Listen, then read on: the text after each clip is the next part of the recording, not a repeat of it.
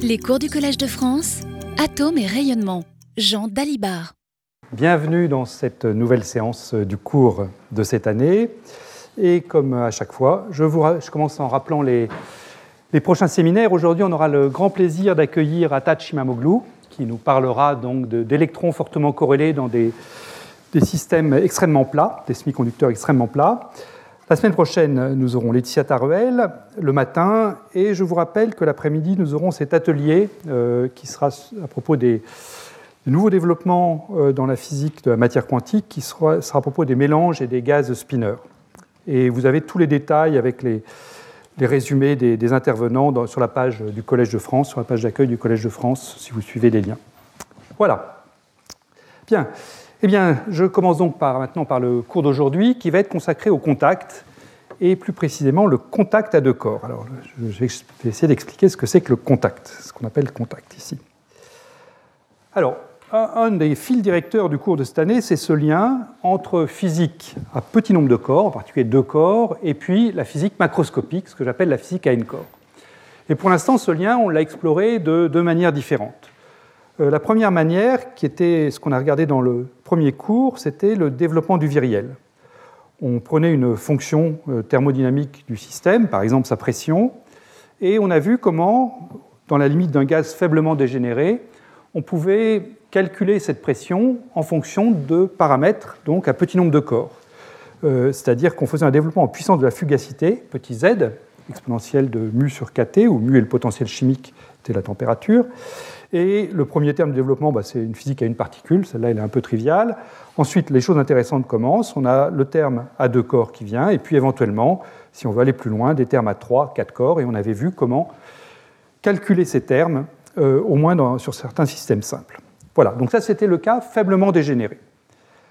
Euh, à l'opposé, et pour les systèmes de bosons, on a ensuite passé du temps sur le condensat de, de Bose en interaction, en interaction faible, c'est-à-dire qu'on s'était limité à des longueurs de diffusion petit a telles que le produit na cube était petit devant 1, ou si vous préférez, la longueur de diffusion petit a était petite devant la distance entre particules, n puissance moins 1 tiers.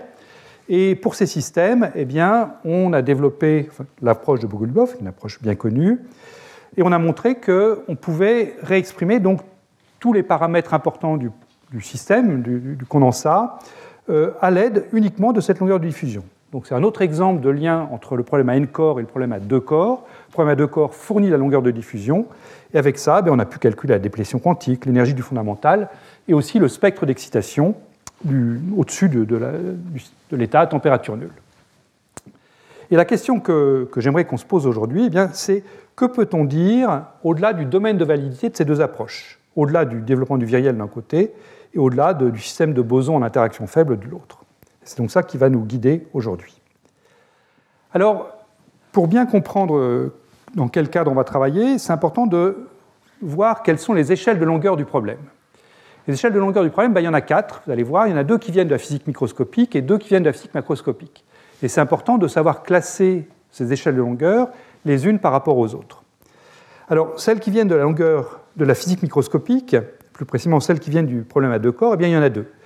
La première, c'est simplement la portée du potentiel. Si je prends un potentiel entre, entre deux atomes, là, bah, ce potentiel, il a l'allure habituelle, hein, c'est-à-dire qu'il a à longue distance, il se comporte comme 1 euh, sur R6, c'est l'interaction de Van der Waals attractive. Ensuite, il y a la liaison chimique qui prend le relais, et puis à très courte distance, il y a une répulsion. Voilà, donc la portée du potentiel, eh c'est donc la, zone de l'espace sur laquelle ce potentiel se fait sentir. Et pour un potentiel comme ça, eh la portée, c'est typiquement le rayon de Van der Waals, qui est de l'ordre de quelques nanomètres pour les atomes usuels. Ensuite, le deuxième paramètre, toujours un paramètre microscopique à ce stade, paramètre de corps, c'est la longueur de diffusion qu'on calcule pour ce, potentiel-là et qui, via des résonances de diffusion, peut être très différente de la portée petit b. En règle générale, si on fait rien, elle est de l'ordre de petit b, mais on peut, grâce à ces résonances de diffusion, l'amener à des valeurs très grandes. On peut monter sans, sans problème jusqu'à une centaine de fois petit b, voire plus, mais quand ça devient plus grand que ça, après, elle perd tout son sens parce qu'elle devient plus grande que la taille du, du nuage, donc euh, ça n'a plus, plus grand sens. Mais disons qu'on peut vraiment emmener cette longueur de diffusion petit a à des valeurs très grandes par rapport aux quelques nanomètres que j'ai mentionnés ici. Le problème à n corps vient lui aussi avec deux échelles de longueur. La première, ben, je l'ai déjà mentionné, c'est la distance entre particules, la densité spatiale à la puissance moins un tiers. Et la seconde, eh c'est ce qui caractérise la température du système, c'est la longueur d'onde thermique associée à chaque particule. Si vous voulez, c'est la taille de, ces petits paquets d'ondes là que j'ai dessinés. 2 pi h bar 2 sur mkt, puissance 1,5. Voilà. Donc on a ces quatre paramètres, A et B pour le microscopique, D et lambda pour le macroscopique, et il s'agit de voir comment est-ce qu'on peut les classer entre eux. Alors, le point central de tout ce qu'on va faire aujourd'hui, c'est que on va s'intéresser toujours à des systèmes dilués. Euh, c'est-à-dire que la portée du potentiel petit b sera toujours petite devant la distance moyenne entre particules petit d. Donc si je prends une échelle de longueur ici, petit b est toujours beaucoup plus petit que petit d. Petit b, je vous ai dit, c'est quelques nanomètres. Et euh, petit d, la distance entre particules, ben, ça dépend des densités auxquelles on se place. Mais si je veux être, euh, prendre un grand éventail, si je prends les gaz les plus, dans les, parmi la matière quantique, les gaz les plus dilués sont à 10-12 atomes par centimètre cube, les gaz les plus concentrés sont à 10-15, ce qui fait des petits dés entre 100 nanomètres et 1000 nanomètres. Donc je passe ici de quelques nanomètres pour petit b à au moins une centaine de nanomètres pour petit d. Donc j'ai toujours cette hiérarchie entre les deux. Et ensuite, eh ben, là-dedans, on va mettre les deux autres paramètres, à savoir la longueur de diffusion petit a et lambda. Alors si je commence par lambda, eh bien lambda, euh, je le classe par rapport à petit d, simplement en disant que si lambda est plus petit que petit d, si la, si taille des paquets d'ondes est plus petite que la distance entre particules, on est dans le régime non dégénéré. C'est là que le développement du viriel dont je parlais tout à l'heure peut s'appliquer. Donc je dirais ce cas-là, on l'a déjà plus ou moins abordé. Et puis en revanche, si, lambda devient plus grand que d, ben on rentre dans le régime dégénéré. Cette zone-là, au moins si je prends un condensat, c'est ce qui correspond à la zone critique, là où la transition de phase se produit. Pour petit a, eh bien, on a la même, euh, la même séparation. Petit a, euh, déjà, lui peut être positif ou négatif, hein, en particulier si je me place au voisinage d'une résonance de diffusion. Si petit a est petit devant d, donc si n a cube est petit devant 1, je serai dans ce qu'on peut appeler le régime d'interaction faible. Euh, la distance entre particules sera grande devant la, longueur de diffusion. Et si au contraire je vais au-delà de petit d, je rentre dans ce qu'on appelle le régime d'interaction forte, où n a cube est notablement supérieur à 1. Et ce qu'on va essayer de dire aujourd'hui, c'est des choses à propos de ce régime d'interaction forte, qui seront également valables pour le régime d'interaction faible, mais ce qu'on cherche à faire, c'est aller au-delà de ce qu'on a fait avec la progression de Bogolubov, c'est-à-dire passer de cette zone-là à celle-ci. Voilà, donc ça, ce sont les, quatre échelles de longueur du problème. Et donc le but des, cours qui vont venir, donc aujourd'hui et puis la semaine prochaine, eh c'est donc de dire des choses, comme je, viens de le, mentionner à l'instant, valables aussi bien pour n cube petit devant 1 que pour n cube plus grand que 1, supérieur ou d'ordre 1. Et ces choses qu'on va essayer de dire, eh bien, porteront sur beaucoup d'observables du système. D'une part, des observables à petit nombre de corps, ça peut être la description d'impulsion. On va généraliser la loi en 1 sur K4 qu'on avait trouvée dans le cadre de Bogolubov, on va la généraliser donc à ces problèmes en interaction forte. Ça peut être à propos de la fonction de corrélation G2, donc c'est une observable à deux corps cette fois-ci, probabilité pour trouver deux particules distantes de petit r. Et on va montrer qu'au petit r, cette loi se comporte comme 1 sur R2, là encore, loi valable euh, aussi bien en interaction faible qu'en interaction forte.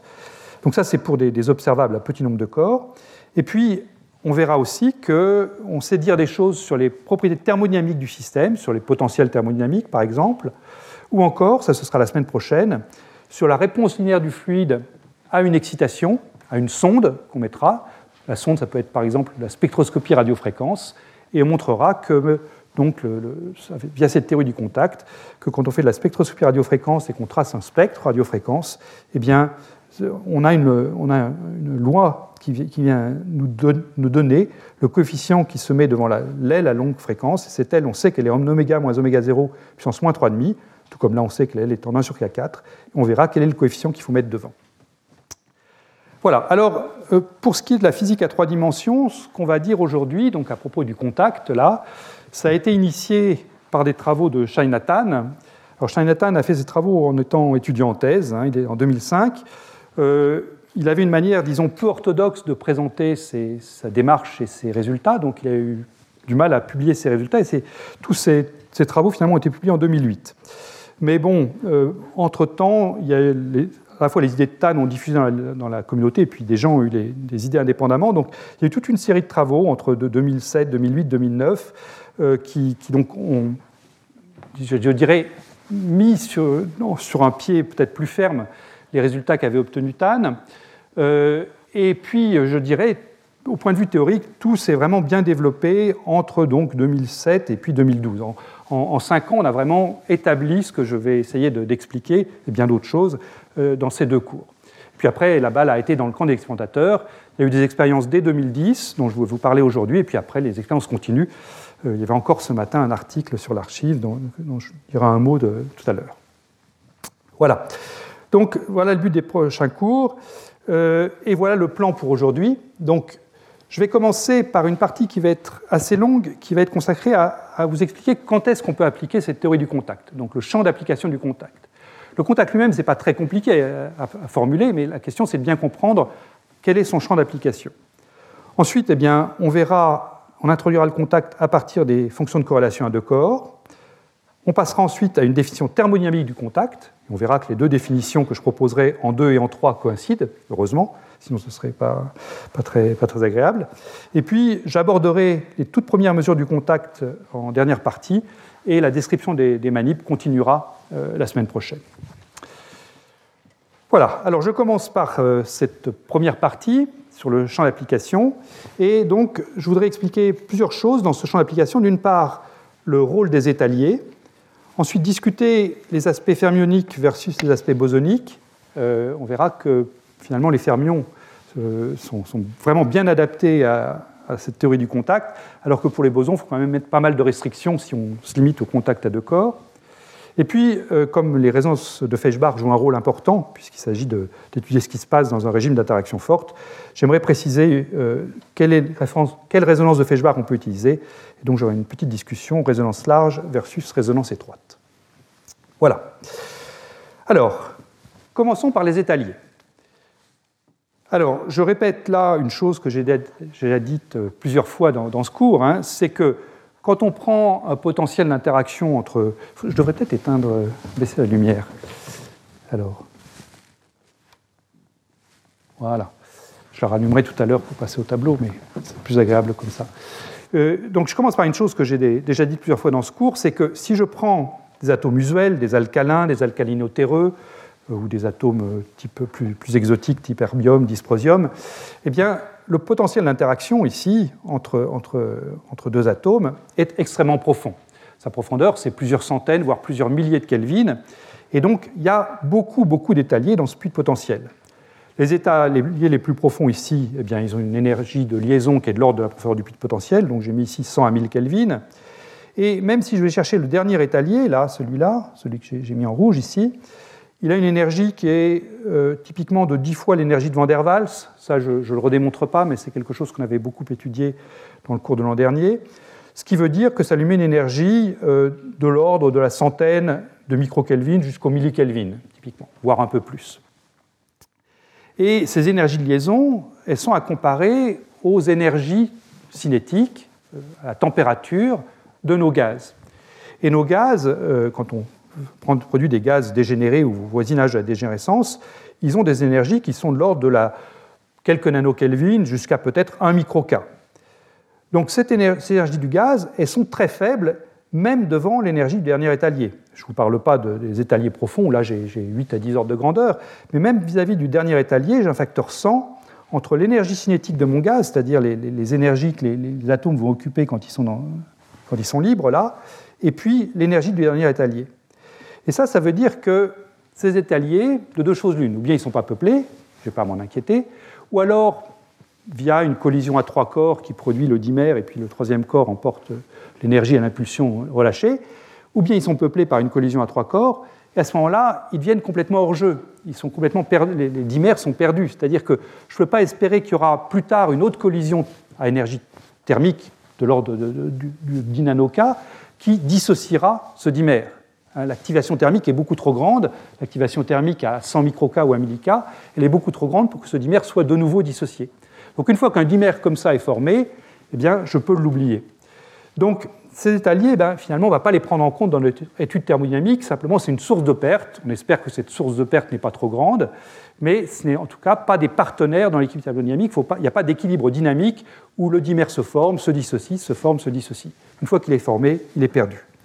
Donc, je redis quelque chose que j'ai déjà dit plusieurs fois, c'est que tous ces états euh, tous ces, états des, gaz quantiques, eh bien, ce sont des états qui sont métastables. Hein.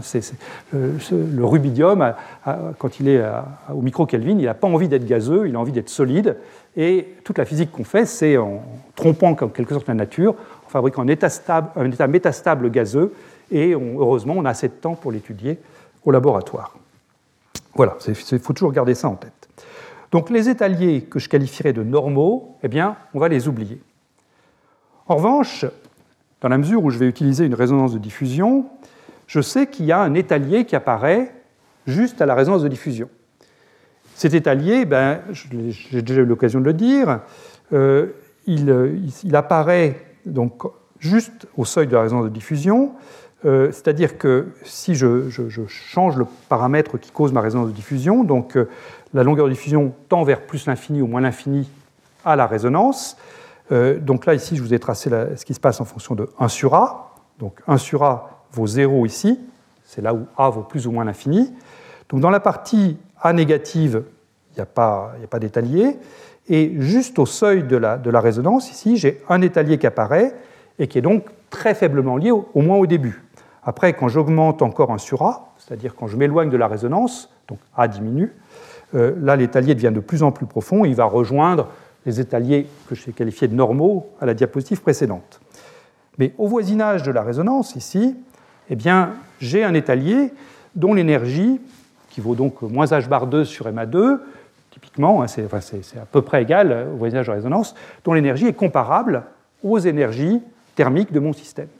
Et là, à ce moment-là, bien, je ne peux pas l'oublier, l'étalier. Il doit être pris en compte dans la dynamique et dans la thermodynamique, c'est-à-dire que cet étalier va se former, se dissocier, se reformer. Donc, il faut le prendre en compte, lui son énergie de liaison est comparable aux autres énergies du gaz, énergie d'interaction ou température.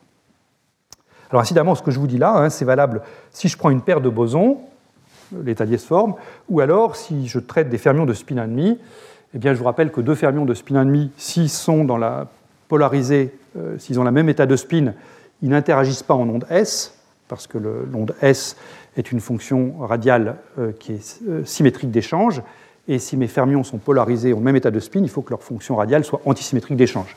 Donc quand je parle de fermions et de cet étalier, c'est un étalier qui implique un état avec un spin pointant vers le haut, je dessine en rouge ici, et puis un état avec un spin pointant vers le bas. Voilà. Donc, pour les étaliers à deux corps, euh, au voisinage d'une résonance, il faut que je prenne en compte cet étalier-là. Et maintenant, la question naturelle qu'on peut se poser, c'est est-ce qu'il n'y a pas aussi des étaliers à trois corps, voire plus, quatre, cinq corps? Alors, la réponse là, dépend de la nature statistique des particules que j'utilise. Si je prends des fermions de spin 1,5, et si je les prends à peu près de même masse, moi je prendrai toujours une masse égale pour le spin vers le haut et spin vers le bas, eh bien la réponse à la question y a-t-il des états faiblement liés à trois corps est non. C'est-à-dire que je ne peux pas construire un état faiblement lié au voisinage de cette résonance avec une, énergie de liaison du même type que celle que j'ai écrite ici, avec mes trois fermions ici. Et ça, c'est simplement lié au principe de Pauli, c'est que je devrais mettre deux fermions avec le même état de spin au voisinage l'un de l'autre, et ça, je ne vais pas y arriver. En revanche, pour des bosons, la réponse est positive. Si je me mets au voisinage d'une résonance comme ça, eh bien, je peux avoir des étaliers à trois corps, c'est le problème d'Efimov, et donc, en toute rigueur, ces étaliers doivent être pris en compte. Alors, ces étaliers sont euh, particulièrement importants, enfin, sont, importants au voisinage de résonance, et ils apparaissent même quand l'étalier à deux corps n'existe pas. C'est-à-dire que leur, euh, si on regarde quand est-ce qu'ils apparaissent pour les atomes euh, étudiés au laboratoire, ils apparaissent typiquement quand la longueur de diffusion petit a devient de l'ordre de 10 fois la longueur de Van der Waals. Donc ils apparaissent dans ce domaine-là, entre, entre moins un dixième de RVDV pour un sur A, et puis l'énergie nulle puis continuer à exister aussi euh, là où le dimère existe. Donc dans tout ce domaine-là, il faut que je sois très, très précautionneux. Si je veux faire de la, une physique où je décris l'équilibre de mon système, non seulement il y a les étaliers à deux corps quand je suis dans le côté A positif, mais même du côté A négatif, si je suis assez proche de la résonance ici, il faut que je mette également les étaliers à trois corps qui apparaissent liés au problème des FIMOF. Alors ça, je ne vais pas le faire aujourd'hui. Euh, je pense que j'aurai le temps la semaine prochaine de dire un petit peu de choses sur la manière de prendre en compte ces, états à trois corps, donc il faut un contact à trois corps. Mais aujourd'hui, je vais essayer d'éviter ce problème-là. Donc, pour les bosons, je vais éviter cette zone dangereuse ici euh, euh, que je viens de mentionner. Donc, euh, je récapitule. Qu'est-ce que je fais pour les bosons? Qu'est-ce que je fais pour les fermions? Donc, pour les fermions, pas de souci. Je les prends de même masse, pour masse vers le haut et masse de spin vers le haut et masse de spin vers le bas. Je vais supposer mon gaz équilibré pour me simplifier la vie, donc même nombre de particules avec un spin pointant vers le haut et un spin pointant vers le bas. Et à ce moment-là, ben, je n'ai pas de restriction ni sur le signe de la longueur de diffusion, ni sur sa taille.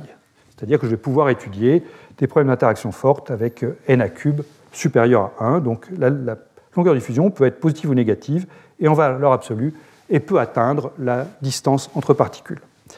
En revanche, pour les bosons, là, il faut que je mette des, restrictions.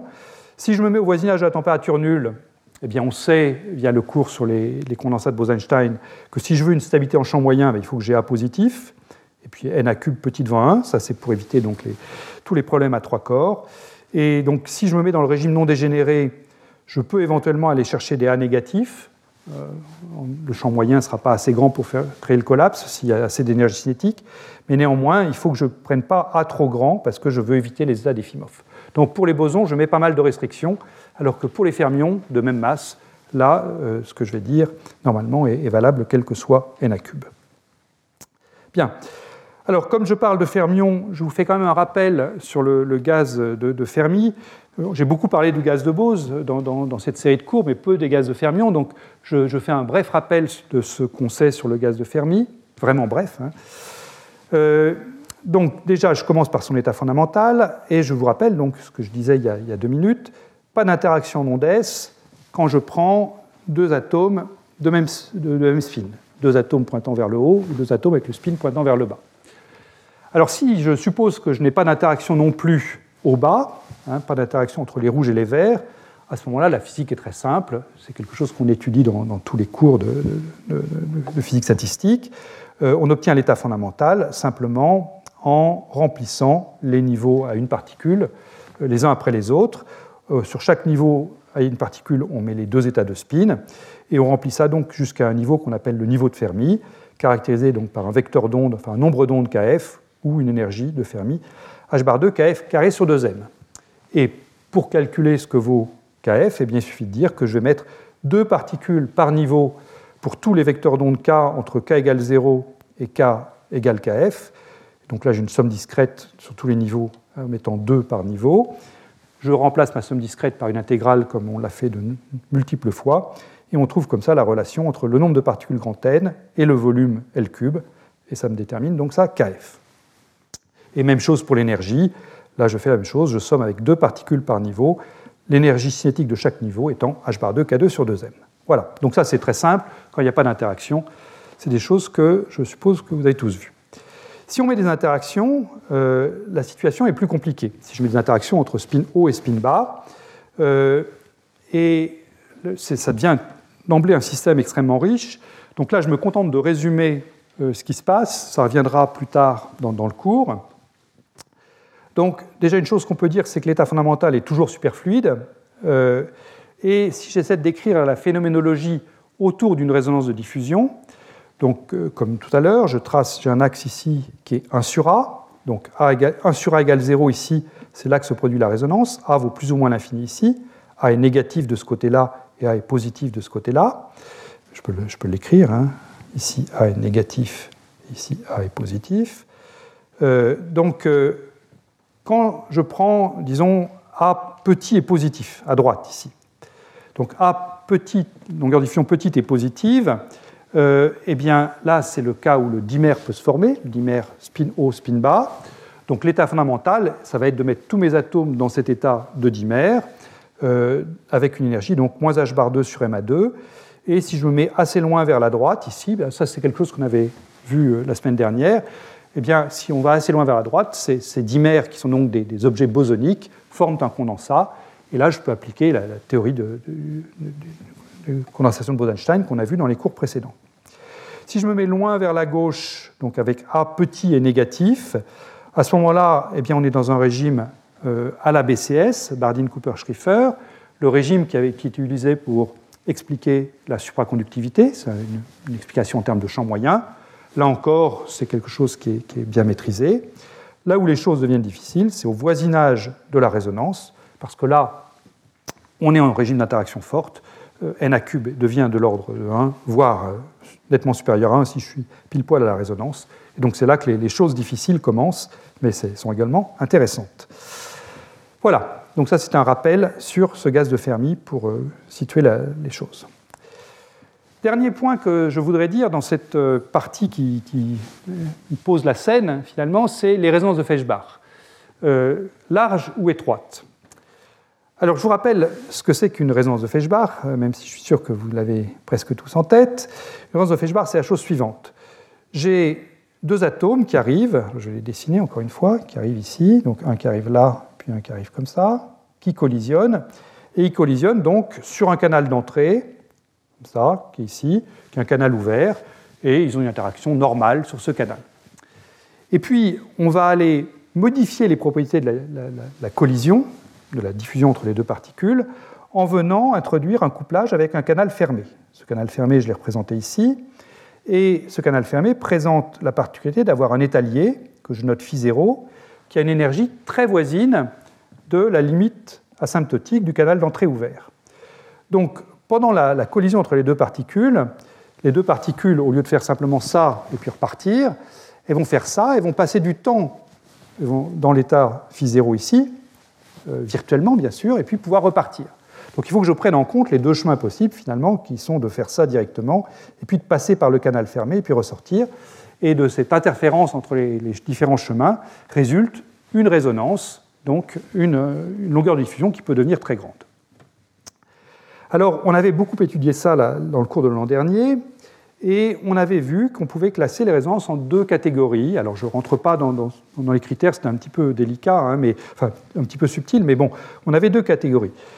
Les premières, la première catégorie, c'est les résonances larges. Les résonances pour lesquelles l'amplitude de diffusion, f de k, avait une forme naturelle d'amplitude de diffusion pour une collision à un canal. C'est-à-dire que s'écrivait moins a, petit a c'est la longueur de diffusion, divisé par 1 plus ika sur tout le domaine pertinent de, valeur de k, disons entre 0 et puis, euh, et puis 1 sur a. Donc, dans ce cas-là, A est la seule longueur pertinente dans le domaine d'énergie qu'on considère, et on peut traiter notre, notre résonance de Feshbach comme si c'était finalement un seul canal, simplement la, longueur de diffusion à donner à ce canal, c'est celle qu'on trouve en traitant le problème, euh, le problème complet. Et puis il y avait une deuxième catégorie de résonances, qui étaient des résonances qu'on avait qualifiées d'étroites, dans lesquelles ce n'est pas suffisant d'écrire f de k comme ça. Il faut aller à, l'ordre suivant pour le dénominateur. Donc le dénominateur, vous pouvez le voir comme un développement en puissance de k. Hein. Ça, c'est k puissance 0, ça, c'est k puissance 1 il faut mettre un terme en k puissance 2, en k carré ici, avec un préfacteur qui implique une longueur, une échelle de longueur, encore une nouvelle échelle de longueur, donc finalement une, cinquième échelle de longueur, si vous voulez, dans le problème, que j'appelle R étoile.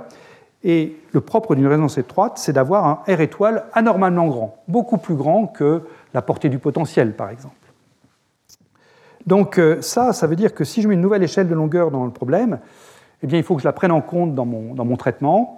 Donc ça devient un problème beaucoup plus compliqué. On peut le faire, hein, on peut adapter la théorie du contact à, cette, à cette, la présence de cette nouvelle échelle de longueur, et, je donne des références dans les notes. Mais moi, je n'ai pas envie de, faire des choses trop compliquées ici, c'est déjà pas simple.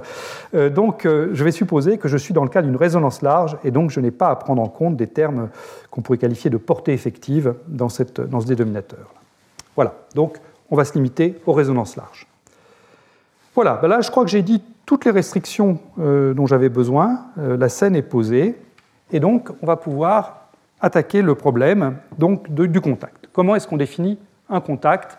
Euh, et comment est-ce qu'on le relie aux, observables intéressantes du problème Donc je vais commencer par revenir sur les états de diffusion à deux corps, sur leurs propriétés à courte distance, et c'est ça qui va me servir de base pour vous dire ce qu'est le contact. Alors, c'est diffus à deux corps. Donc, je reprends ma collision. Alors, ça peut être ma collision entre mes deux fermions avec un spin vers le haut, un spin vers le bas. Ils interagissent entre eux. Et j'analyse donc leur collision par un, développement en onde partielle et je me concentre sur l'onde partielle S.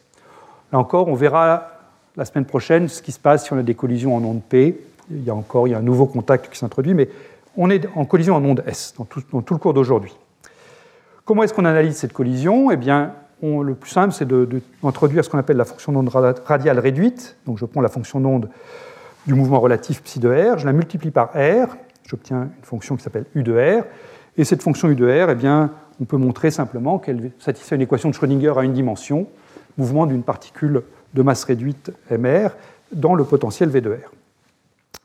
Et je vous ai donné ici un exemple de, résolution de, ce mouvement radial réduit. Donc j'ai tracé U de R en fonction de R pour un puits carré.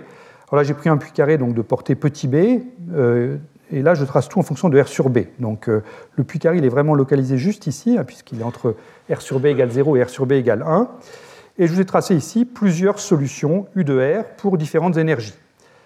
Alors, ce qu'on peut montrer très généralement, c'est que dès qu'on prend R plus grand que la portée du potentiel, euh, eh bien, les fonctions UK de R varient comme sinus KR, donc où K est le, nombre d'ondes à, l'infini, plus un déphasage, delta 0 de K, qui décrit donc l'effet de la collision. Et la longueur de diffusion se déduit de la valeur du déphasage par cette formule. Et donc, c'est ce que vous voyez là. C'est-à-dire que vous voyez ici différentes solutions. Donc, pour KA égale 0,3, K égale 0,2, K égale 0,1. Et puis en noir, c'est la solution d'énergie nulle, K égale 0. Alors là, mon puits carré, je l'ai pris de telle sorte que j'ai une semi-résonance, c'est-à-dire que la longueur de diffusion est notablement plus grande que la portée du potentiel. J'ai ajusté la profondeur de mon puits carré pour que petit a vaille 10 fois la portée petit b. Je peux faire un zoom pour que vous voyez mieux ce qui se passe. Donc euh, ici, j'ai une fonction d'onde qui oscille à l'intérieur du puits de potentiel. Et puis, j'ai choisi en fait euh, la profondeur de telle sorte que j'ai le troisième étalier qui vient d'apparaître dans mon puits donc c'est pour ça que petit a est notablement grand, plus grand que petit b.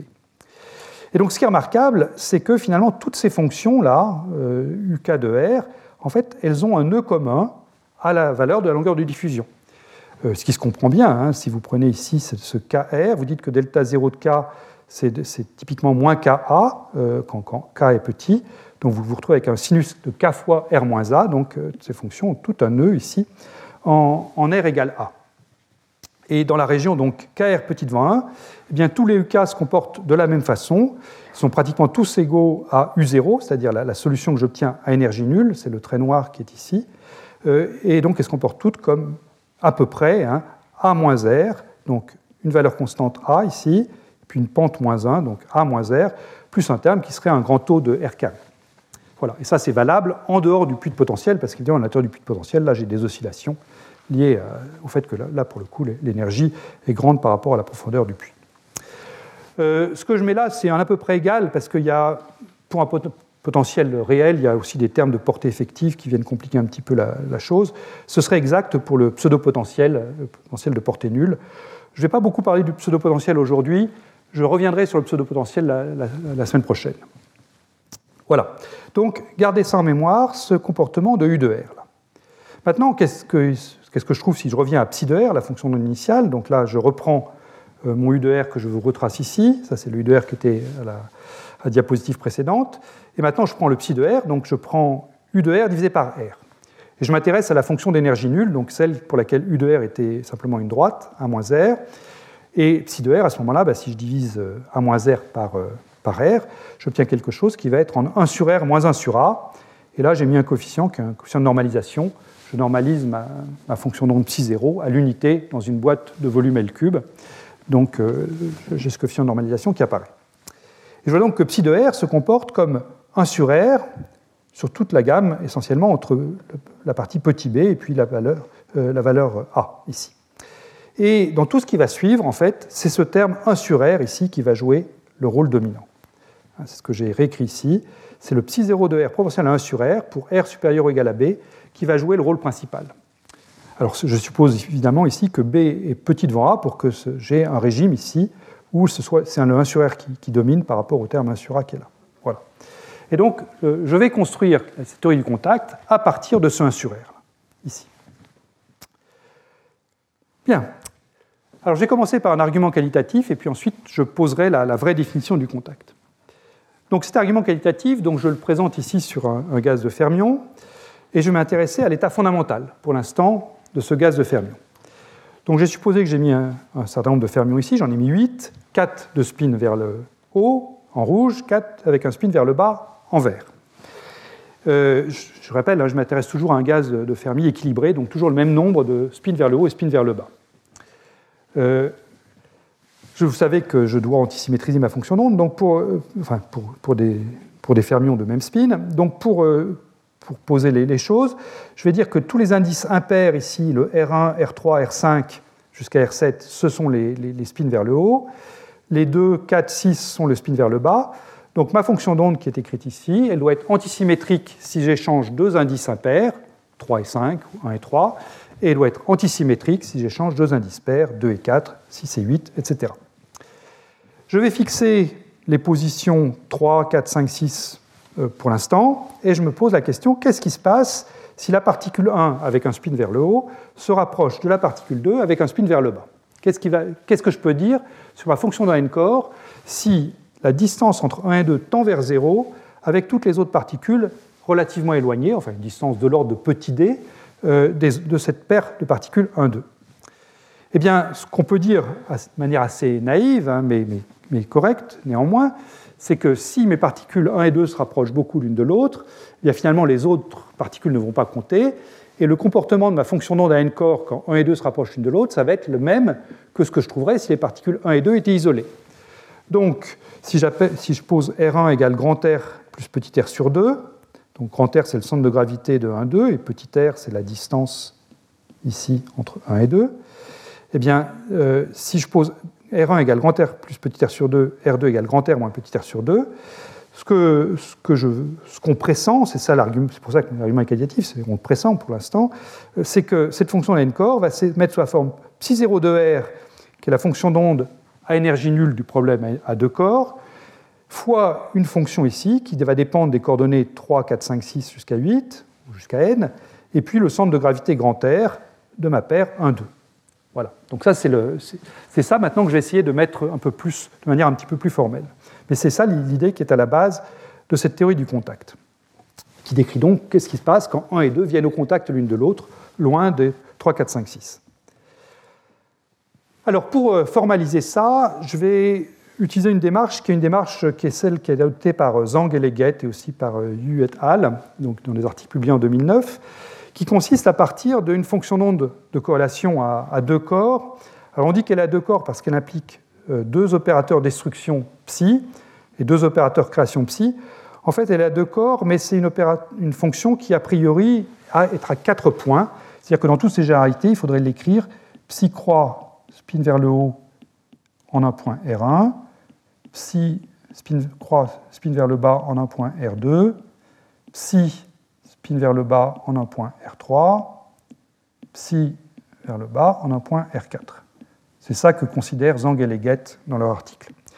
Alors moi, pour, poser ce qu'est le contact, je vais simplifier un tout petit peu ça, c'est-à-dire que je vais prendre R2 égale R3 égale 0, Déjà, on a un système invariant par translation, hein, donc euh, je peux toujours fixer un des points sur les quatre à, 0.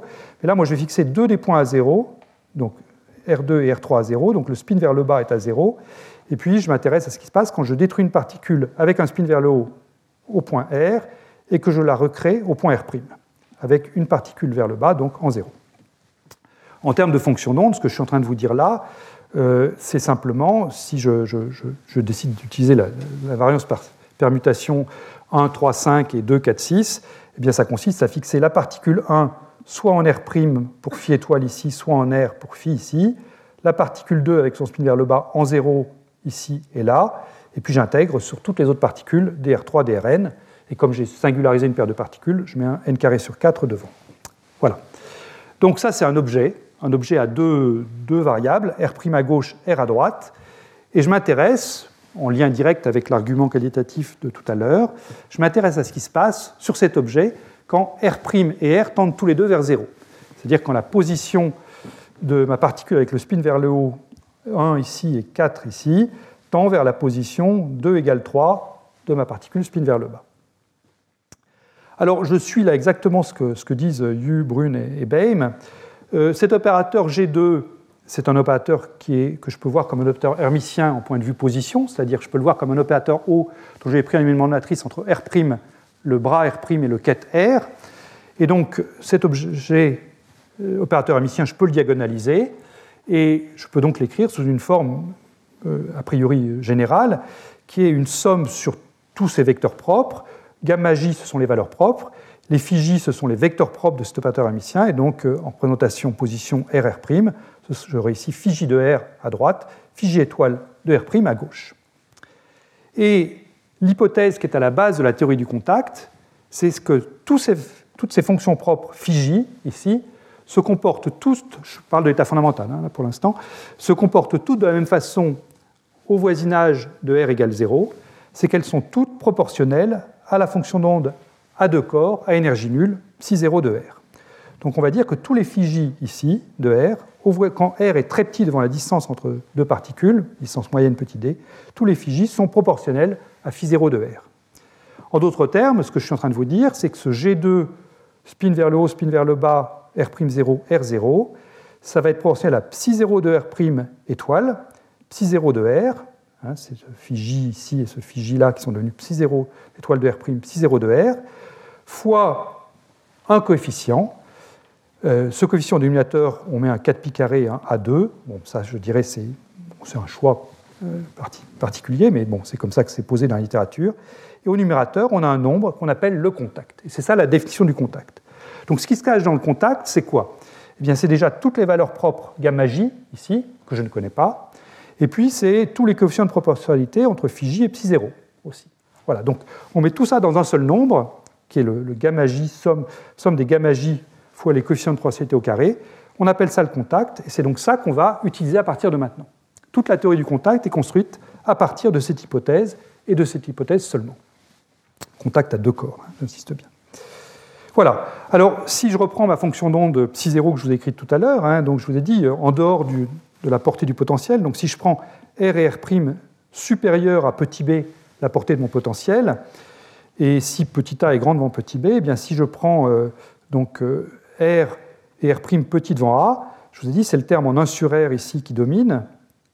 Donc ça veut dire ça que quand je remplace psi 0 de R' et psi 0 de R par leur valeur, eh bien je vais avoir du L cube qui va venir au dénominateur, du a carré qui va venir au numérateur. Donc le a carré qui est là, je l'emplace par L cube. Et puis je vais donc avoir un 1 sur R' et un 1 sur R qui vont apparaître. Voilà. Donc euh, je vais utiliser alternativement soit cette forme-là générale, soit cette forme-là en dehors du puits de potentiel. Les deux sont utilisables et utiles. Voilà. Donc ça, c'est l'hypothèse de base de la théorie du contact. Bien, alors, ça étant fait, pourquoi est-ce que ça s'appelle le contact et comment on l'utilise ben, La première chose, la plus évidente, c'est de regarder la distribution de paires. La distribution de paires, c'est ce qui va caractériser donc la probabilité pour trouver une particule de spin vers le haut en un point et une particule avec le spin vers le bas dans son voisinage immédiat. Donc pour ça, qu'est-ce que je fais? Eh bien, je reprends ma, fonction G2 ronde, là, euh, avec euh, à 4, pieds, 4, 4, valeurs de position. Mais cette fois-ci, je mets la particule avec un spin vers le bas en RA, pardon, c'est ce RA là et ce RA là, la particule avec un spin vers le haut en RA plus R, RA plus R, si vous voulez, je prends R égale R' dans ma formule précédente, et j'intègre ça sur la position de la particule spin vers le bas, sur RA. Alors, c'est un objet invariant par translation, donc je peux toujours euh, dire que mettre un L cube et puis prendre RA égale 0.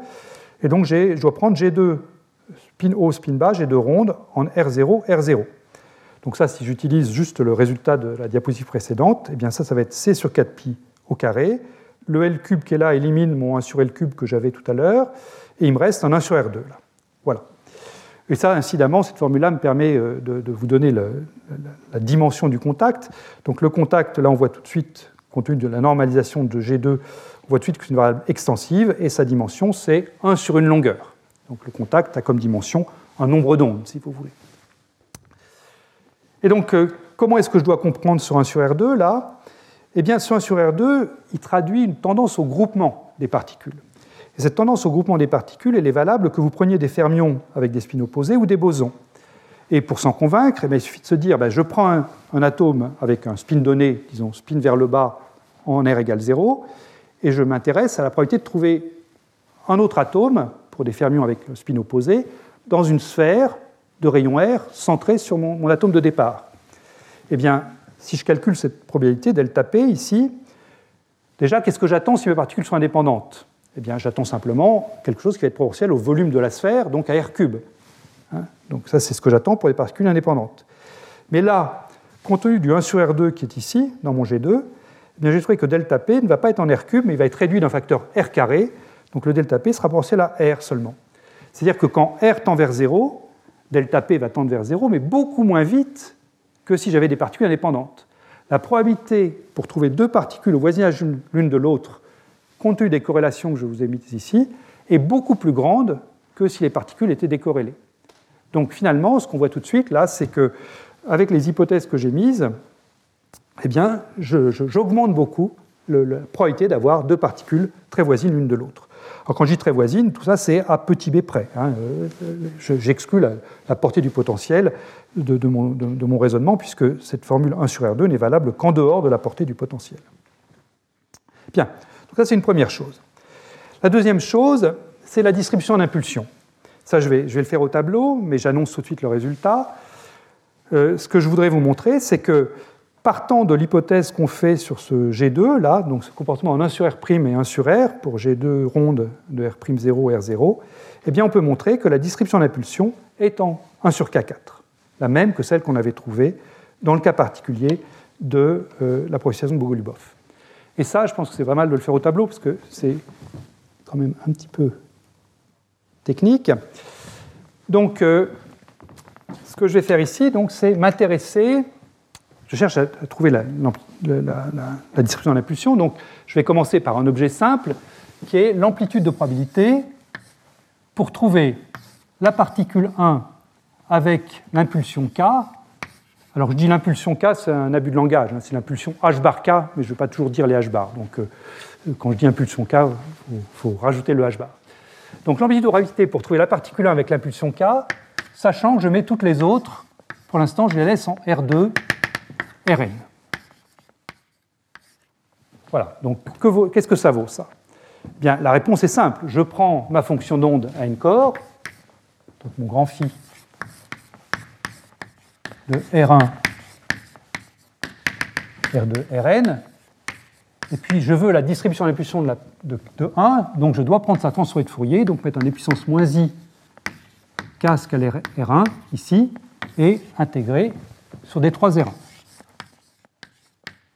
Voilà, ça c'est donc l'amplitude de probabilité de trouver la particule 1 avec l'impulsion k, euh, sachant que les autres, je ne les ai pas touchés.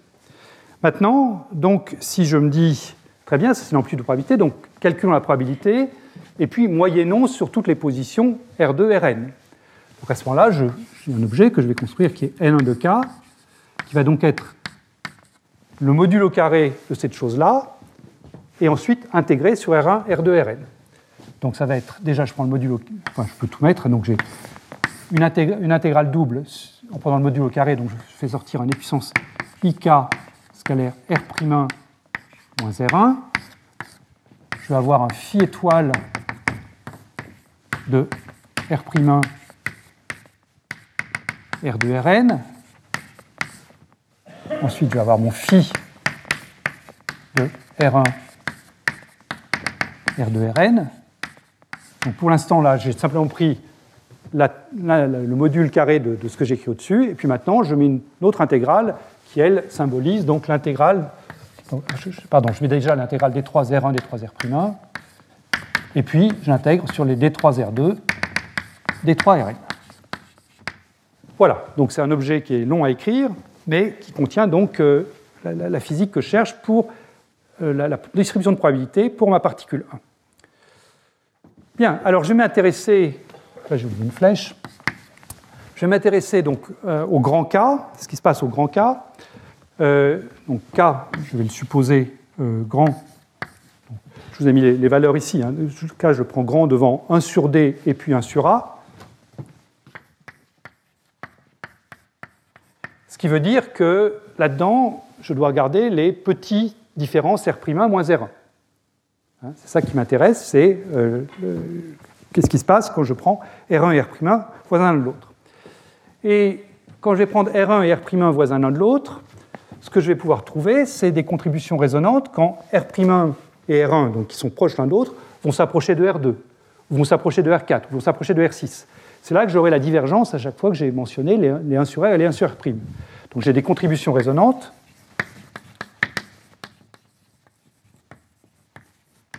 Quand le couple R1-R'1 est proche de R2, R4, etc. Toutes les autres particules avec un spin opposé. Bien, alors regardons par exemple la contribution de R2.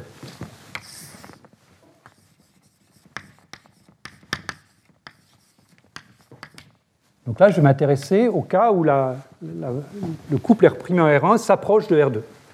Donc qu'est-ce que je vais trouver? Donc dans cette contribution de R2, dans, cette grosse intégrale, là, euh, j'aurai donc R'1, R2 et R1 et R2 sont tous les trois proches l'un de l'autre. Donc je vais faire apparaître le. Euh, si, je reprends, euh, je reprends ce qui est écrit là, hein, je, vais utiliser cette chose-là. Bon, la R2 n'est plus en 0, il est en R2, mais ce n'est pas très grave. de toute façon, comme je disais, j'ai une variance par translation. Donc je vais sortir ce facteur-là, sachant que pour R2, je, m'intéresse seulement à R2 ici, donc euh, je m'intéresse à cette, intégrale-là. Donc je vais avoir le N2 sur 4 ne figure pas pour l'instant dans ma, dans ma somme. Donc j'ai un 4 sur N2 qui apparaît. Et puis je vais sortir ce C sur 4 pi carré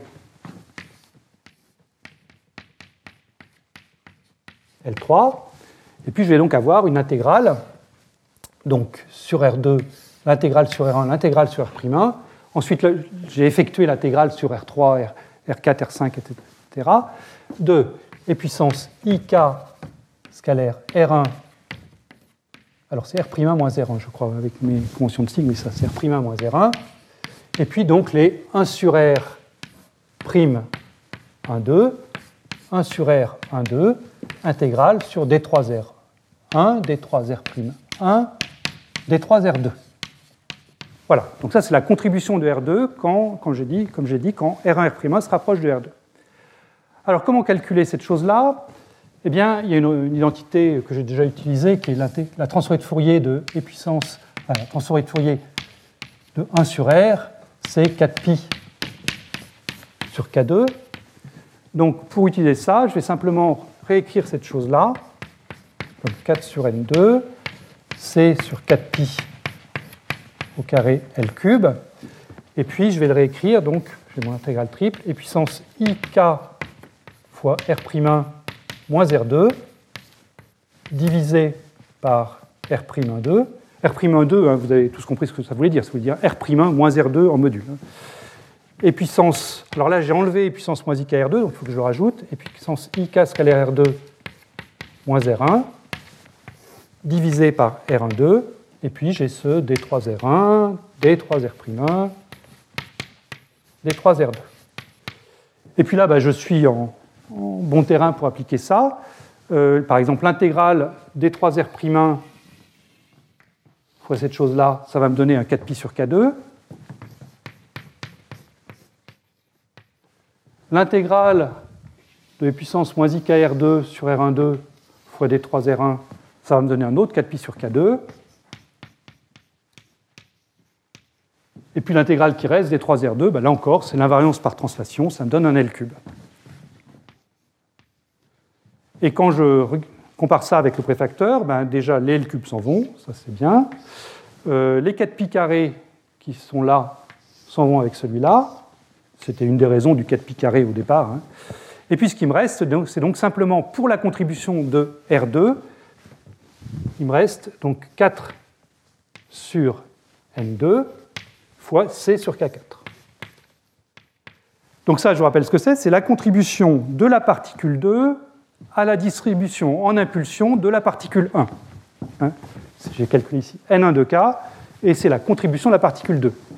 Maintenant, j'ai pris la contribution de 2, mais j'ai la contribution de 4, 6, 8. On va toutes les particules avec un indice pair, c'est-à-dire avec un spin opposé à la particule 1. Donc quand je prends en compte pas seulement la particule 2, mais 4, 6, 8, j'ai un n sur 2 qui apparaît. Si maintenant je m'intéresse à, n de k, hein, la distribution totale, et puis j'ai pris en compte ici la distribution de la particule, en impulsion de la particule 1, mais il faut aussi que je prenne la particule 3, la particule 5, la particule 7, donc j'ai un autre n sur 2. Et au final, donc j'arrive à n de k égale n sur 2 s'élimine avec cela, égale c sur k4. Voilà, ça c'est le résultat donc auquel je voulais arriver, celui qui était annoncé au tableau, enfin sur, la diapo finalement, c'est le lien donc entre ce qui se passe à courte distance et puis ce qui se passe aux grandes impulsions. Voilà. Bien, donc ça c'est satisfaisant. Et maintenant, eh bien, on a dit ce qu'on pouvait à propos des choses à, petit nombre de corps, au moins pour l'instant, et j'aimerais passer à autre, un autre aspect du contact, qui est la thermodynamique. Alors, un petit retour sur la thermodynamique. La thermodynamique, bah, telle qu'on l'apprend, hein, euh, ce qu'on nous dit, c'est que si, on a un fluide qu'on doit étudier, qu'on doit caractériser, un fluide à l'équilibre, eh ce fluide est caractérisé par une fonction thermodynamique. Ça peut être l'énergie, l'énergie libre, le grand potentiel. Là, je vais prendre l'énergie pour simplifier. Et cette, euh, fonction thermodynamique est elle-même fonction de variables thermodynamiques. Si vous prenez l'énergie, eh les variables pertinentes, c'est l'entropie, le volume et le nombre de particules. Et on écrit comme ça la différentielle totale de notre fonction thermodynamique, en l'occurrence dE, en fonction de ds, dl cube, dn. Et on introduit, euh, en faisant ça, naturellement des quantités conjuguées, qui sont la quantité conjuguée à l'entropie, c'est la température, la quantité conjuguée au volume, c'est la pression, au signe près, et la quantité conjuguée au nombre de particules, c'est le potentiel chimique. Voilà, c'est ce que j'ai écrit ici. Donc c'est des dérivés partiels en gardant les autres variables constantes.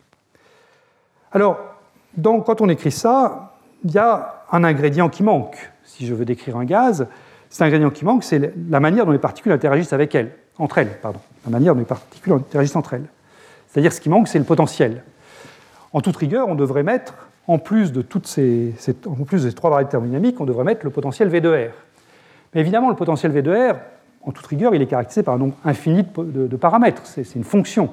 Donc, ce serait vraiment compliqué de commencer à mettre ici une fonction elle-même, V de R, à l'intérieur de, comme variable thermodynamique, parce que ça ferait un nombre infini de quantités conjuguées, et aussitôt, euh, on, serait submergé par, la, difficulté des calculs. Donc, on ne le fait pas.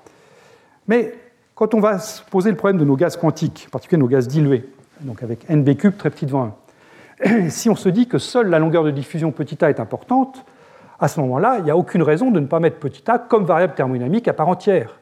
Le problème n'est pas beaucoup plus compliqué, on passe simplement de trois variables ici à quatre variables qui sont S, L cube, N et A, et donc on caractérise l'état du gaz en spécifiant la valeur de ces quatre variables. Voilà, donc ça c'est une, démarche naturelle de se dire qu'on va faire ça. Mais évidemment, dès qu'on fait ça, euh, il y a une question qui se pose, c'est là j'ai des variables conjuguées pour euh, mes trois variables S, L cube et N, et donc la question qui vient, c'est quelle est la quantité conjuguée de petit a, si on fait ça? Du même titre que la pression est la quantité conjuguée du volume, quelle est la quantité conjuguée de la longueur de diffusion? Eh bien la réponse, c'est, à un facteur numérique près, le contact. Donc ça, c'est une définition qui est complètement différente de celle que j'ai donnée jusqu'à maintenant. On va voir qu'elle coïncide, mais a priori, elle est complètement différente. C'est que j'introduis maintenant le contact comme quantité conjuguée de petit a. Alors plus précisément, la définition qu'il faut donner n'est pas la même exactement si on prend des bosons ou des, des fermions. Pardon. Si je prends un boson, donc je vais poser que dE sur dA, c'est h bar 2 C, le contact thermodynamique, si vous voulez, divisé par 8 pi ma 2 ou si vous n'aimez pas le A carré au dénominateur ici, vous pouvez euh, non pas prendre la dérivée par rapport à A, mais la dérivée par rapport à 1 sur A. Et au signe près, vous avez h bar 2 C sur 8 pi. Donc là, c'est juste un facteur numérique. Euh, qui, intervient. Pour des fermions spin 1,5, c'est pratiquement la même chose, sauf que vous remplacez le 8 par un 4. La raison pour laquelle il faut changer d'un facteur 2, c'est assez simple à comprendre, c'est lié au fait que quand vous prenez un gaz de fermion de spin 1,5, eh bien, une particule de spin donné n'interagit qu'avec la moitié des, particules, celles qui ont un spin opposé, alors que si vous prenez un fermion, euh, pardon, si vous prenez un boson polarisé, lui va interagir avec toutes les autres particules. Donc la raison d'être de, ce facteur 2 de différence, c'est pour prendre en compte ce, facteur 2 d'écart entre le, nombre de partenaires avec lesquels on peut interagir. Voilà. Donc ça, c'est cette définition qu'on donne euh, pour le contact. Version thermodynamique. Et évidemment, quand on fait ça, ben, il y a une question qui se pose, c'est est-ce que cette définition coïncide avec celle qui est basée sur la fonction de corrélation à deux corps? Parce que si, ça ne coïncidait pas, finalement, ce serait dommage. Alors, c'est ce que je vous propose de, montrer maintenant.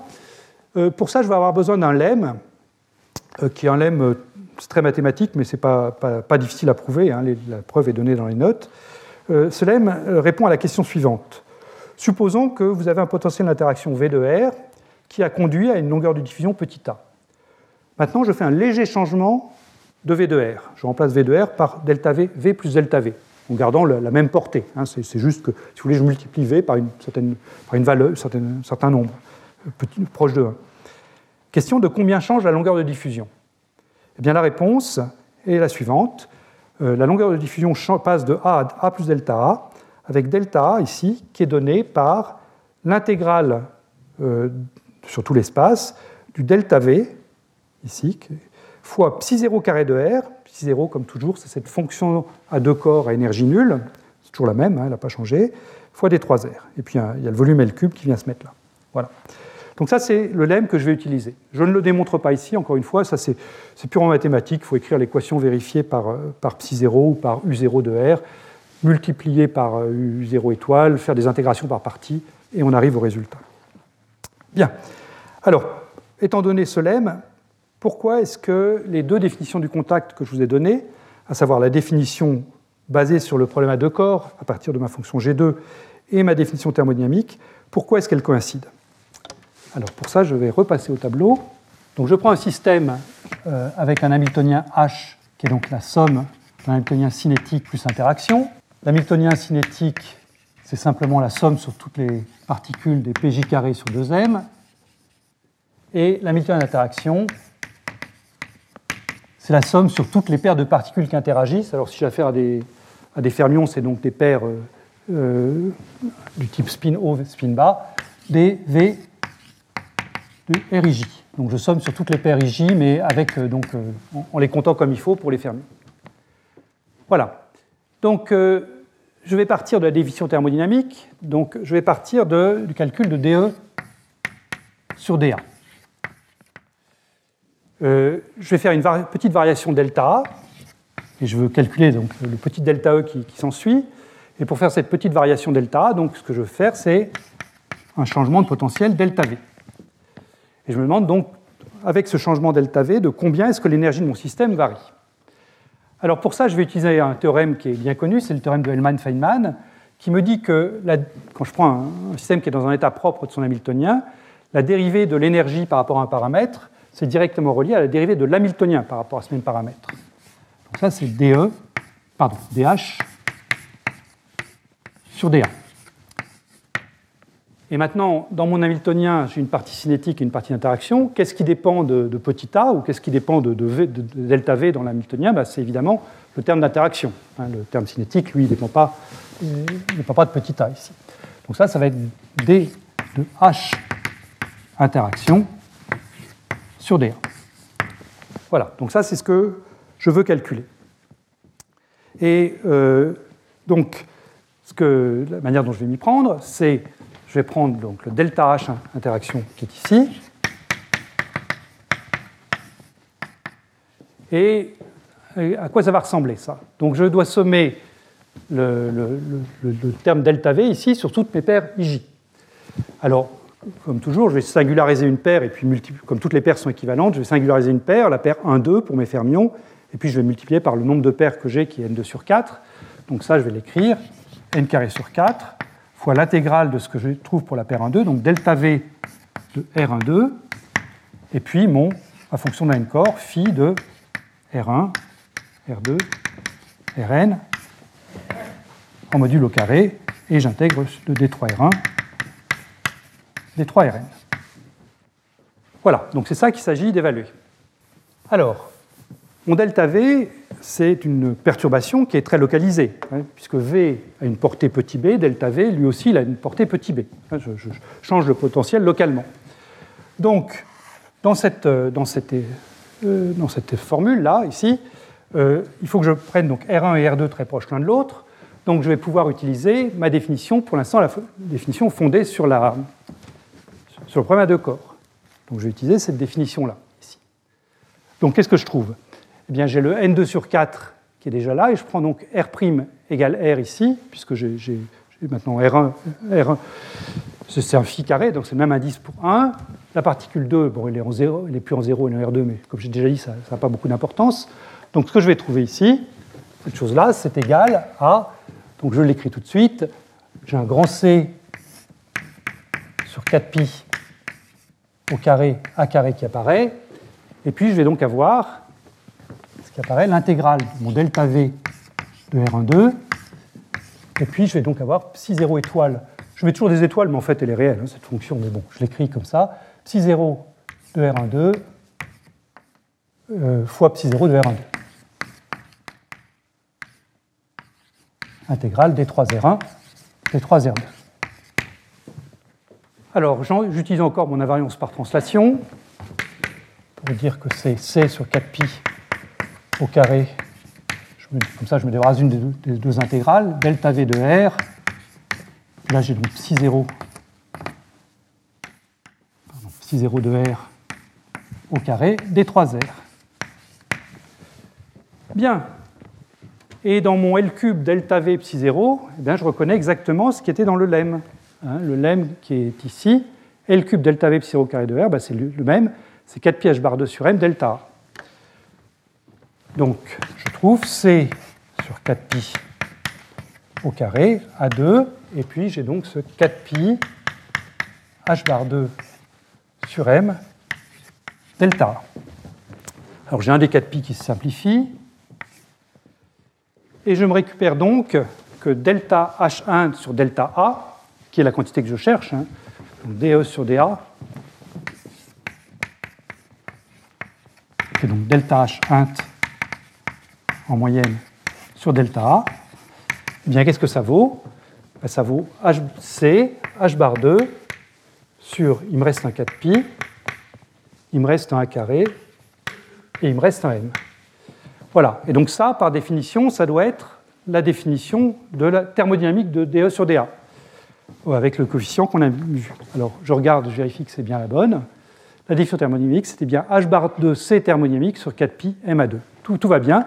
Donc ça, ça veut dire que Là, ici, ce qui est ici, c'est le contact C défini à partir des fonctions de corrélation, mais je trouve bien que ce contact défini à partir des fonctions de corrélation coïncide avec ce que je dois mettre dans la définition thermodynamique. Donc C est égal à C thermo. J'ai bien défini un seul et même objet avec la thermodynamique d'un côté et avec les fonctions de corrélation de l'autre. Tout va bien.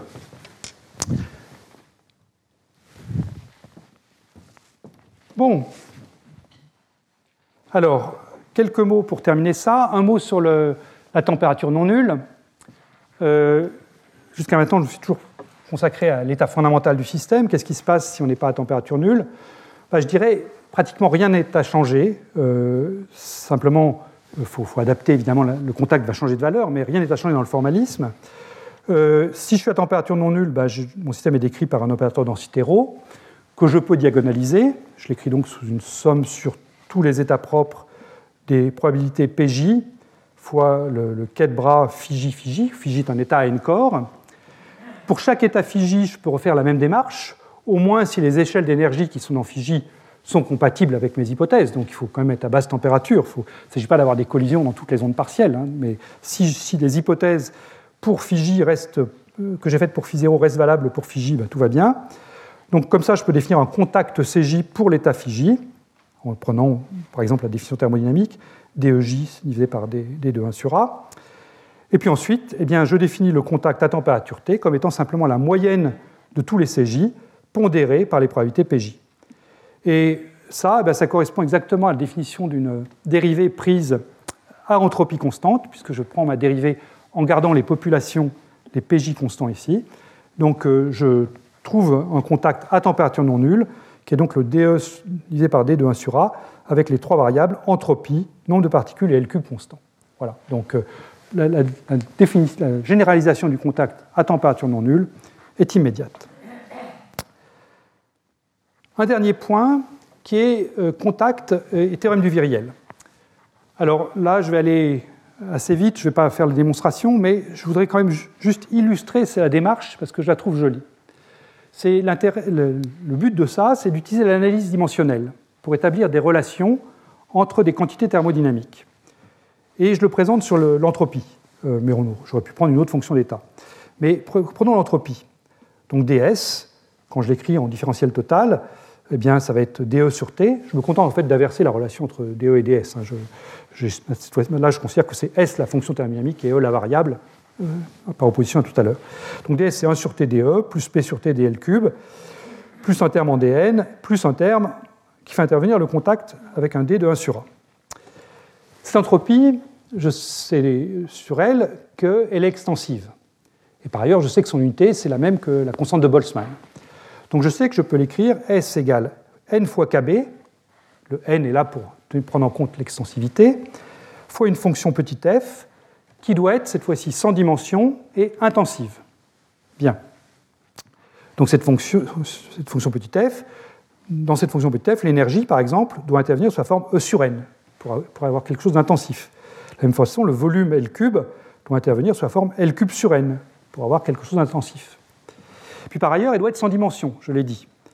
Ce qui veut dire que si je mets l'énergie E sur n ici, il faut que je la divise par une autre énergie. Si je mets le volume L cube sur n ici, il faut que je divise par un autre volume, pour avoir quelque chose de sans dimension qu'est-ce que je peux prendre comme échelle d'énergie et comme échelle de volume? Eh bien, a priori, dans mon problème, j'ai une échelle de longueur qui est petit a. Donc, euh, j'ai une, échelle d'énergie naturelle qui est h bar 2 sur ma2 et une échelle de volume qui est a cube. Donc, très naturellement, je peux dire que cette fonction, je vais l'écrire comme une fonction à deux variables, e sur n divisé par cette échelle d'énergie h bar 2 sur ma cube et L cube sur n divisé par A cube. Donc, je pars d'un problème qui a quatre variables, E, L cube, N et A, mais finalement, ce problème, je l'exprime en fonction d'une fonction à deux variables seulement. Cette fonction petit f, que je ne connais pas, mais je sais qu'elle n'a que deux variables pertinentes, deux variables sans dimension. Et donc, euh, si maintenant je cherche à trouver 1 sur t comme la dérivée partielle de s par rapport à e, ou mu sur t comme la dérivée partielle de s par rapport à n, ou le contact comme dérivée partielle de s par rapport à 1 sur a, eh bien tout ça, ça va s'exprimer à l'aide seulement des dérivées de petit f par rapport à sa première et sa deuxième variable. Donc j'ai quatre variables thermodynamiques, mais j'ai seulement deux dérivées premières de f par rapport à la première ou à la deuxième variable. Donc du coup, je vais pouvoir en déduire toute une série de relations thermodynamiques.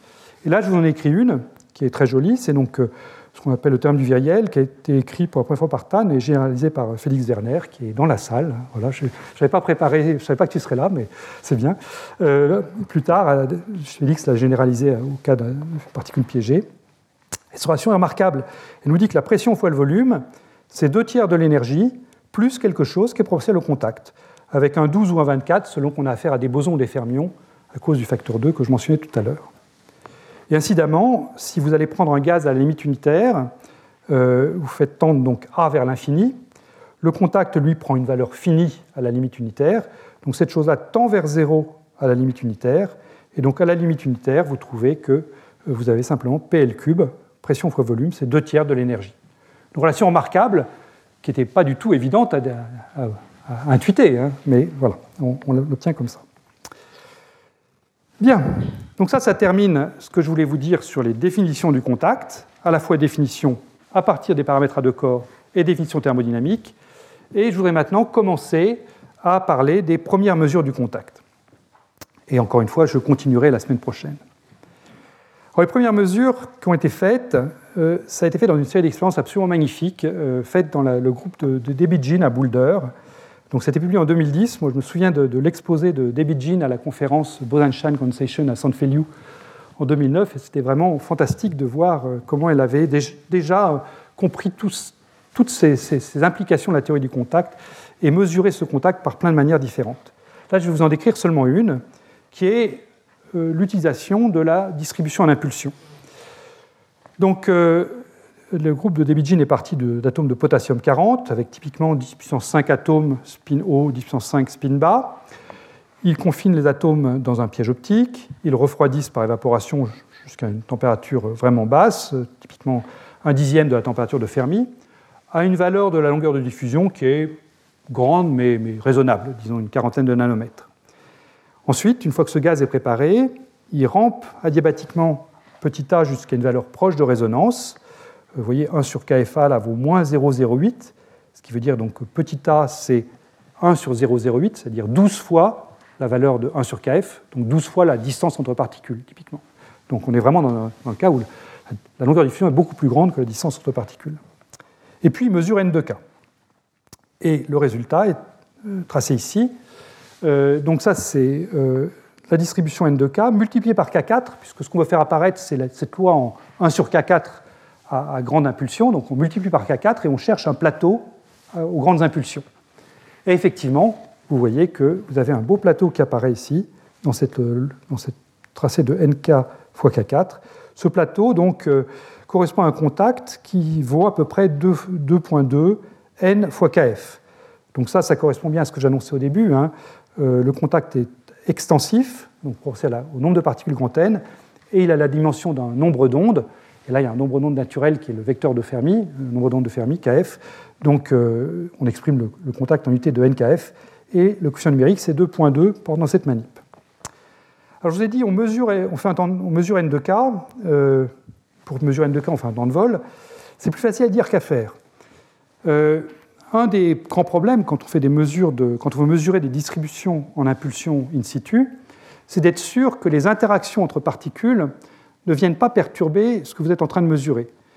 Euh, ce que je veux dire par là, c'est que quand vous avez donc un gaz de particules avec une certaine distribution d'impulsion, si vous coupez, coupez, brutalement le piège qui confine les particules, et si vous ne faites pas attention, eh bien, pendant le temps de vol, au début, les particules interagissent encore, et il y a une conversion de l'énergie d'interaction en énergie cinétique.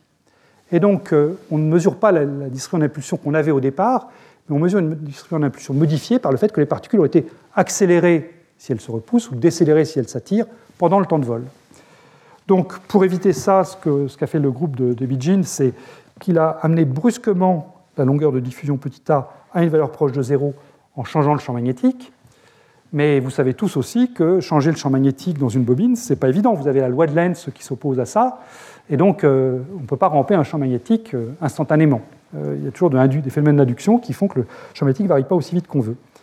Et là, eh bien, vous avez ici tracé la valeur du contact qui est mesurée, donc le, 2.2 que j'indiquais ici. Donc ça, le 2.2, il est là, en fonction de la vitesse à laquelle on balaye le champ magnétique. Donc la vitesse la plus rapide qu'ils étaient capables de faire, c'était de l'ordre de 1 Gauss par microseconde. Et ce qu'on voit, bah, c'est que la valeur qu'ils trouvent n'est vraisemblablement pas convergée complètement, c'est-à-dire que la, valeur asymptotique devait être probablement un petit peu plus grande que ça. Et effectivement, vous allez voir que les valeurs qu'on attend maintenant sont un peu plus grandes que ce 2.2. Alors, justement, un mot sur ce qu'on attend. Qu'est-ce qu'on attend pour le gaz de Fermi? Eh bien, je vous ai remis ici les trois domaines que j'avais déjà décrits tout à l'heure pour le gaz de Fermi en fonction de, de 1 sur A. Donc, ici, 1 sur A égale 0, c'est la résonance euh, de Feshbach. À droite, loin ici, vous avez le condensat d'Imer. À gauche, vous avez la limite BCS. Qu'est-ce qu'on attend dans ces limites? Prenons la limite que j'ai appelée BCS. En fait, les corrections BCS sont négligeables. L'énergie du gaz et le contact se calculent très simplement à l'ordre le plus bas par une théorie de champ moyen. C'est-à-dire que vous dites simplement qu'une particule de spin haut interagit avec n sur 2 particules de spin bas euh, avec une énergie de champ moyen qui est simplement proportionnelle à ce 4pi h bar 2 A sur m qu'on a vu apparaître de multiples fois. Et donc le contact que vous allez calculer à partir de ça, en prenant la dérivée de E par rapport à l'énergie d'interaction, eh bien, varie comme A carré dans ce domaine-là. Et donc comme je trace en fonction de 1 sur A, finalement c'est 1 sur, 1 sur A carré, qui est donc c'est loin 1 sur x2 que vous avez ici. Ça c'est le régime BCS. Euh, dans le régime, euh, régime BEC, eh bien, ce que vous attendez, c'est donc que le, gaz sera sous forme de dimère. Chaque dimère a une énergie moins h bar 2 sur MA2. Euh, donc l'énergie d'interaction, euh, ce sera simplement l'énergie de formation des dimères. Vous pourriez aussi vouloir prendre en compte l'interaction dimère-dimère, mais elle est négligeable à cet ordre du calcul. Donc le contact se déduit en dérivant ça par rapport à A, toujours cette idée de variable conjuguée, et vous trouvez que le contact, dans ce régime-là, varie comme 1 sur A. Et donc, comme je trace la fonction d'un sur A, ben, le contact, c'est une droite ici de pente, euh, enfin de pente donnée par ça, 4pi sur kf. Voilà. Donc, euh, on a quelque chose qui varie comme 1 sur x2 ici, qui est proportionnel à x là, et puis qui se raccorde ici dans, la zone d'interaction euh, forte. Alors, comme je disais, ça, trouver ce qui se passe dans cette zone d'interaction forte, c'est un problème difficile. Ici, j'ai donné la valeur qui était connue au moment de David a publié ses résultats, ou juste après. Euh, le coefficient donc, qui vient se mettre là, Là où David trouvait le 2.2, eh les valeurs qui étaient prédites par les théories de Monte Carlo en 2011 étaient plutôt de 2.9, 3.0. Je crois que maintenant, on est plutôt à 3.1. Euh, les valeurs vers lesquelles on converge sont plutôt de 3.1. Voilà. Mais enfin, c'est plutôt 3 que 2, disons. Voilà. Euh, voilà. Donc, c'est ce nombre-là, la valeur du contact à, à, résonance, est, encore une fois un problème intéressant et un beau défi pour les théoriciens et aussi pour les expérimentateurs. Euh, en parallèle avec les manips du Debian, il y a eu des, études numériques qui ont été faites très tôt. Euh, ça, c'est dans le groupe de Dorothy Bloom. Il y a eu des, expériences numériques, si vous voulez, publiées en 2009 et puis d'autres plus complètes publiées en 2015. Alors, ce qui a été publié en 2009, c'est seulement quatre particules. Donc, ce n'est pas beaucoup. Deux particules de spin vers le haut, deux particules de spin vers le bas. Vous les mettez dans un piège harmonique et puis, vous, faites un calcul exact, aussi exact que possible, disons, euh, et puis vous calculez différentes quantités. Donc ça peut être l'énergie, ça peut être la fonction de corrélation de corps, ça peut être la description d'impulsion. Donc là, j'ai mis un code couleur, rouge, vert, bleu, pour euh, coller aux résultats euh, publiés par le groupe de Dorothy Bloom. donc là, encore une fois, c'est le contact, variation du contact au travers de la résonance de, de. Donc ici, 0 ici, c'est la résonance. Et puis donc à gauche, la partie BCS, vous avez un contact qui est très petit. C'est une échelle euh, logarithmique là. Hein. donc euh, ça c'est la partie en 1 sur x2 que j'avais tout à l'heure là, qui, se met ici. Euh, à droite, vous avez la partie condensat, donc c'est la partie linéaire en x que j'avais tout à l'heure. voilà, et puis entre là, bah, vous avez l'évolution du contact. Donc là, le contact est, tracé en unité de, de la taille l'état fondamental de cette harmonique, racine de h bar sur m oméga. Donc, euh, ce qui est remarquable là, c'est que les trois prédictions, rouge, vert et bleu, l'énergie totale, fonction de corrélation de corps, distribution d'impulsion, coïncident vraiment bien. Donc ça, ça, valide finalement ce contact qui émerge dans, des quantités différentes. Euh, ce qu'a fait ensuite euh, Dorothy Bloom, donc ça c'est un papier de 2015, c'est qu'elle a, étendu ses calculs non pas simplement à des paires avec 4, euh, atomes, 2 plus 2, mais 3 plus 3, 4 plus 4, 5 plus 5. Et elle a calculé une sorte de limite thermodynamique, si vous voulez. Euh, elle a regardé la fonction de corrélation, enfin ce que je trace ici, c'est la fonction de corrélation à deux corps. On se met pile à résonance, donc on se met 1 euh, sur A égale 0, donc on se met ici, et on regarde comment évolue cette fonction de corrélation à deux corps quand on la normalise proprement. Donc on divise par le nombre de particules grand N pour avoir cette notion de limite thermodynamique, on multiplie par R2, pour compenser la loi en 1 sur R2 euh, qu'on a vu tout à l'heure pour cette fonction de corrélation. Et ce qu'on cherche, c'est donc un plateau au voisinage de R égale 0, indépendant du nombre de particules. Alors je dis au voisinage du nombre de, R égale 0, attention, euh, encore une fois, il y a la portée du potentiel qui est ici. Euh, dans le groupe de Bloom, ils prennent un potentiel d'interaction attractif gaussien. Donc il ne faut pas aller regarder trop près. Hein. Quand on rentre dans la portée du potentiel, les lois en 1 sur 2 ne sont plus valables. Mais si je, me mets à l'extérieur de la portée du potentiel, eh bien on voit effectivement cette convergence de, différentes courbes, 5 plus 5, 4 plus 4, etc., vers une valeur qui est en bon accord, là encore, avec, euh, ce qu'on attend. Tout ça, c'est à résonance, hein, à infini. Bien. Alors, il me reste 5 minutes pour faire la, dernière chose que je voulais vous décrire. Ça ne va pas être long. Hein c'est un autre aspect, euh, un autre aspect du contact, qui est la manière dont le contact se, manifeste euh, dans une résonance de Fano-Feshbach quand on va regarder euh, une particularité de cette résonance qui est la population du canal fermé, de cet état phi zéro que je mentionnais tout à l'heure. C'est un travail qui a été fait par, je parle devant deux, des, trois auteurs, donc je n'avais pas prévu ça, mais Félix Werner, Yvan Castin et Laetitia Tarbel, qui nous parlera la semaine prochaine, mais pas du tout de ça. Hein. Mais bon, elle sera là la semaine prochaine pour le séminaire. Euh, donc je prends ce, problème-là, où j'ai donc des atomes qui sont des atomes libres qui rentrent dans le canal bleu et qui peuvent passer du temps dans le canal fermé, euh, dans l'état phi zéro. Je regarde l'hamiltonien de ce système, donc ça va être l'hamiltonien des atomes dans le canal ouvert, dans le canal bleu, H atomique, l'hamiltonien des dimères dans le canal fermé, donc ça, c'est simplement l'énergie cinétique d'un dimère, avec le dimère à une masse 2m, hein, donc c'est h bar 2 K2 sur 4m, énergie cinétique, plus l'énergie du dimère, qui est simplement l'énergie qui dépend du champ magnétique. Hein. Quand je vais varier le champ magnétique, je vais monter ou je vais descendre cet état phi 0. Donc ça, c'est ce qu'on met sous cette forme E dimère de B, cette variation linéaire avec B de, de, la position de phi 0. multiplié par le nombre de dimères, B croix K. Et puis ensuite, il y a l'interaction atome-dimère. Et l'idée de, Werner et, et al. ici, ça va être de s'intéresser à la variation de l'énergie par rapport à un paramètre, et le paramètre qu'ils prennent, c'est le champ magnétique, dE sur dB. Donc là encore, on peut utiliser le théorème d'Hellman-Feynman et relier ça à la variation de l'Hamiltonien lui-même par rapport à B. Alors qu'est-ce qui dépend de B là-dedans? Eh Il n'y a qu'une chose qui dépend de B, c'est la position de phi 0 avec le champ magnétique. C'est le E dim de B que j'ai écrit ici. Et c'est quoi le dérivé de, l'énergie par rapport au, champ magnétique? Ben, C'est ce qu'on appelle le moment magnétique. Hein, l'énergie vaut moins mu B. Donc c'est, cette, valeur moyenne de l'Hamiltonien, de la dérivée de l'Hamiltonien par rapport à B, c'est le moment magnétique mu fois ce qui reste ici, c'est-à-dire le nombre moyen de dimères présents dans le système, valeur moyenne de B croix K, BK, donc le nombre de dimères. Donc le DE sur dB, c'est mu fois le nombre de dimères. Bien. J'admets que le canal d'entrée ouvert n'a pas de moment magnétique, c'est-à-dire qu'il est sensible au champ magnétique. Si ça dépend du champ magnétique, il faut simplement mettre la différence des moments magnétiques, mais bon, je simplifie. Alors, par ailleurs, on sait deux choses sur notre système. Euh, là, j'ai regardé la dérivée de E par rapport à B, mais on connaît la dérivée de E par rapport à A. C'est le contact. Et puis aussi, on sait aussi dans une race de Feshbach comment varie A en fonction de B.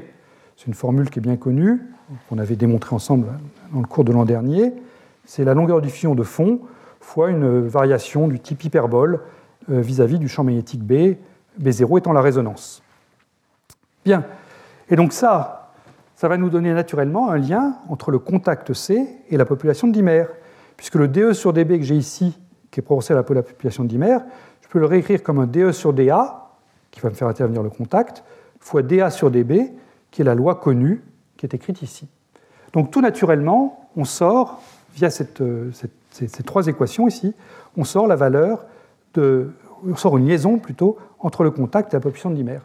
Donc c'est un autre moyen de mesurer le contact, c'est de connaître la population de dimères. Et il se trouve que quand euh, Werner et al. ont fait leur théorie, eh bien, cette population dimère avait déjà été mesurée. C'est ça qui, là qu'il faut se méfier quand on est exploitateur, c'est que quand on fait une mesure, elle peut être utilisée pour ce qu'on cherche à tester, mais elle peut aussi être utilisée après pour autre chose. Donc il ne faut pas se tromper.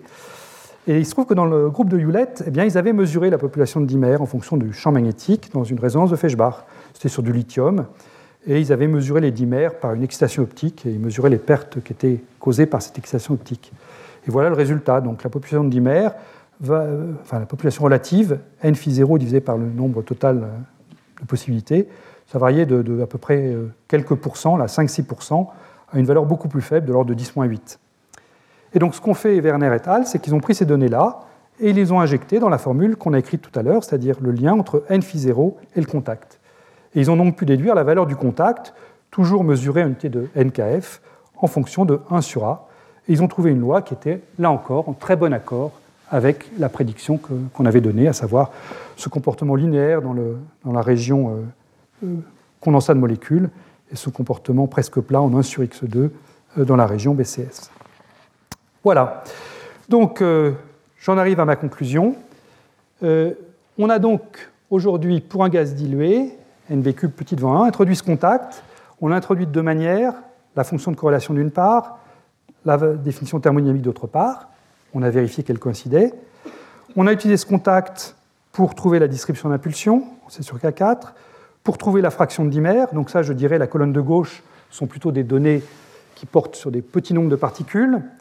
On l'a utilisé aussi pour établir ce théorème du viriel, qui relie donc l'énergie au produit pression fois volume.